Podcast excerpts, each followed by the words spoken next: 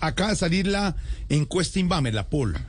Ellos hacen un ejercicio, la empresa Inbamer, un ejercicio regularmente, periódicamente, una encuesta para medir favorabilidad y desfavorabilidad de ciertos líderes del país. Y por supuesto, esta medida, la favorabilidad y la desfavorabilidad, don Álvaro, don Pedro de Oyentes, de el presidente saliente y el presidente entrante.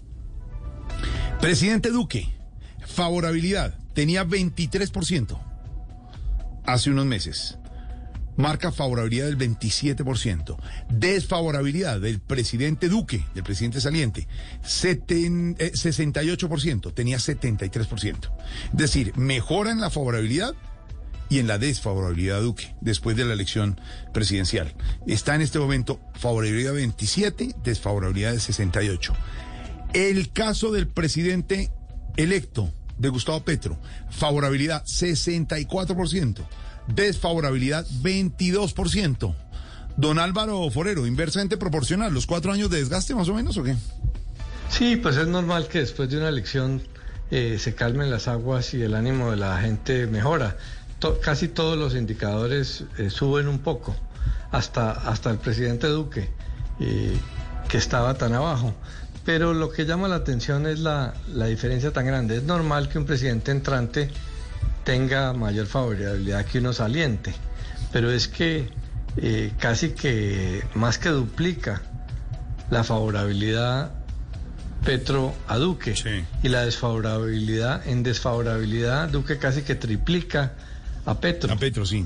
22.68. Eh, y sí, lo de Petro es coyuntural, pero si uno mira eh, Duque en su primer mes de gobierno lo máximo que llegó fue a 40. Eh, cuatro meses después ya estaba abajo de 30. Eh, el máximo que tuvo en todo su gobierno fue 52, pero fue en el año, en el mes inmediatamente después de la pandemia, en abril, que la propia pandemia lo disparó, lo dobló, pasó de 23 a 52. Pero eso no le duró mucho porque volvió a bajar. Entonces, eh, falta ver cómo le va a Petro, pero arranca mucho más alto de lo que arrancó Duque eh, en favorabilidad y mucho más bajo la desfavorabilidad. Entonces, eh, por eso llama la atención que el presidente Duque le, saque la lengua todo el día a Petro en unas condiciones de, popularidad tan, tan pobres. Claro. Hola, llama la atención, don Álvaro, el caso del ingeniero Hernández, ya voy con don Pedro para hacer la encuesta, ya tiene otro dato Juan Camilo acá, histórico, pero el ingeniero Hernández, favorabilidad 28, desfavorabilidad del 52. De hecho, no le gustó a la gente lo que hizo. Altísimo, porque pues sacó 10 millones de votos.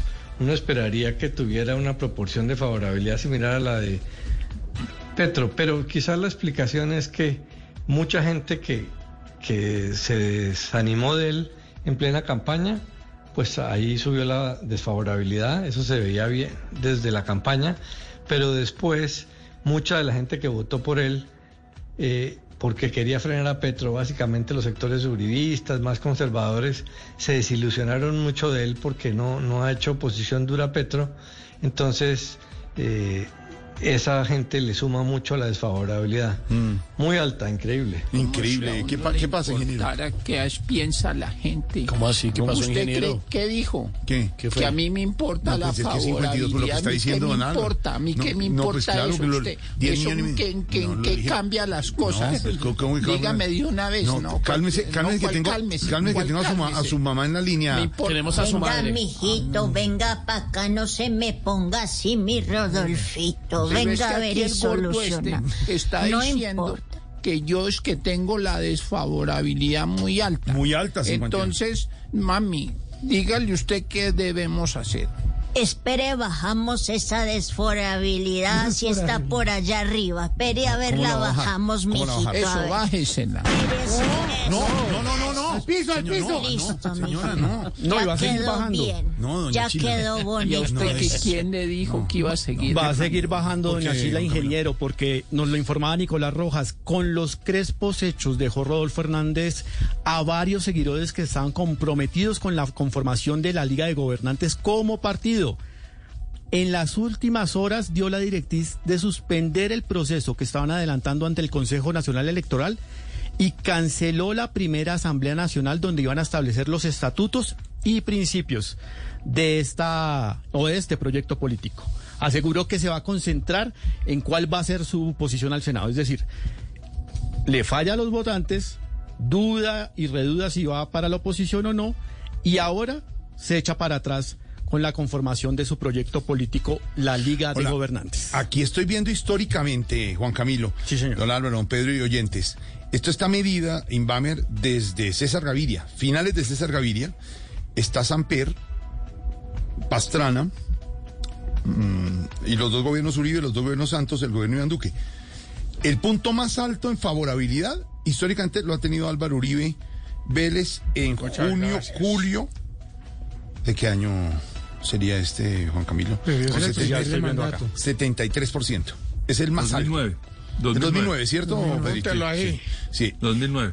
Y el más alto, y el más alto en desfavorabilidad definitivamente lo tiene Andrés Pastrana con 84% por allá en abril del 99. Claramente, Y, y lo sigue, salió con el 20%. Sí, y lo sigue Juan Manuel Santos en un momento en agosto de 2013 con 82%. ¿Cuánto? 82. Me acabo de enterar. Pero el más alto... no, perdóneme. Más alta desfavorabilidad la tiene Iván Duque, 90% Juan Camilo en abril de 2021. 90%. 90%.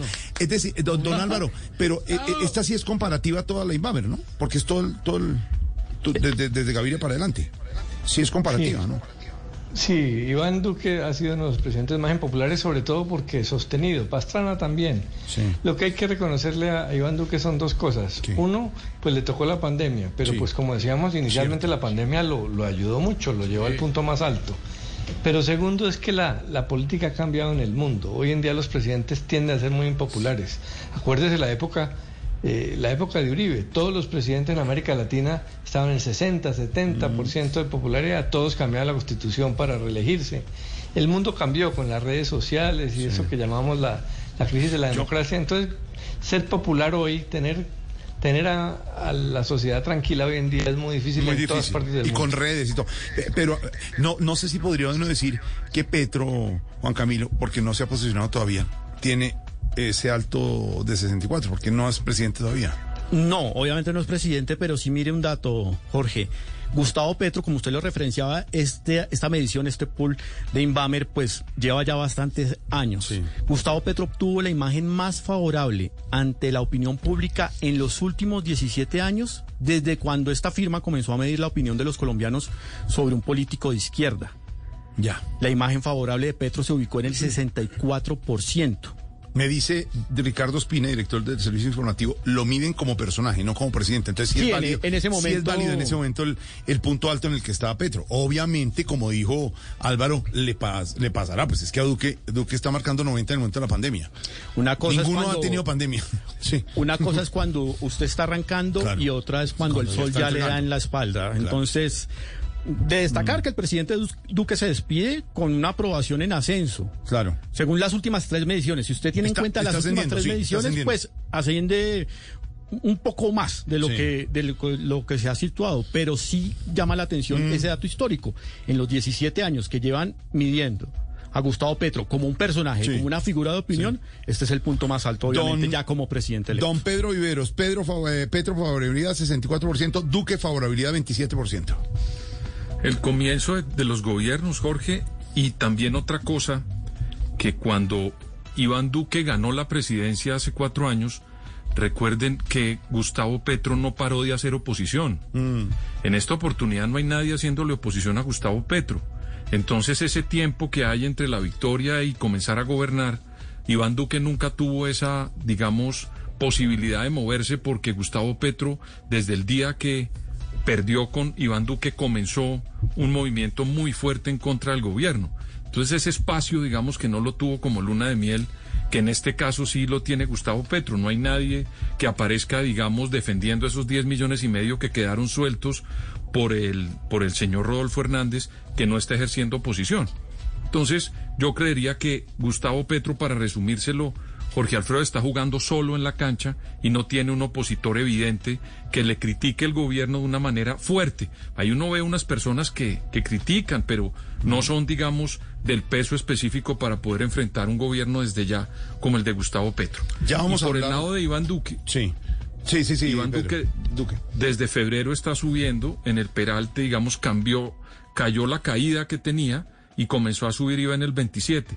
Normalmente muchos de las personas que terminan con imagen desfavorable, Jorge Alfredo, como mandatarios, pues terminan manejando mejor la imagen a la salida, sobre todo porque contrastan un poco con ya los errores que comienza a asumir cuando alguien ejerce el poder, Jorge Alfredo. Yo leí una vez en un libro que a usted los votantes le dan el poder, pero cuando usted llega a gobernar inmediatamente lo mandan en manos de la oposición. Claro. Porque de eso se trata gobernar. Entonces Gustavo Petro también va a tener unos desgastes y en esa medida pues eh, tendería uno a pensar que la imagen de un expresidente puede aumentar, Jorge Alfredo.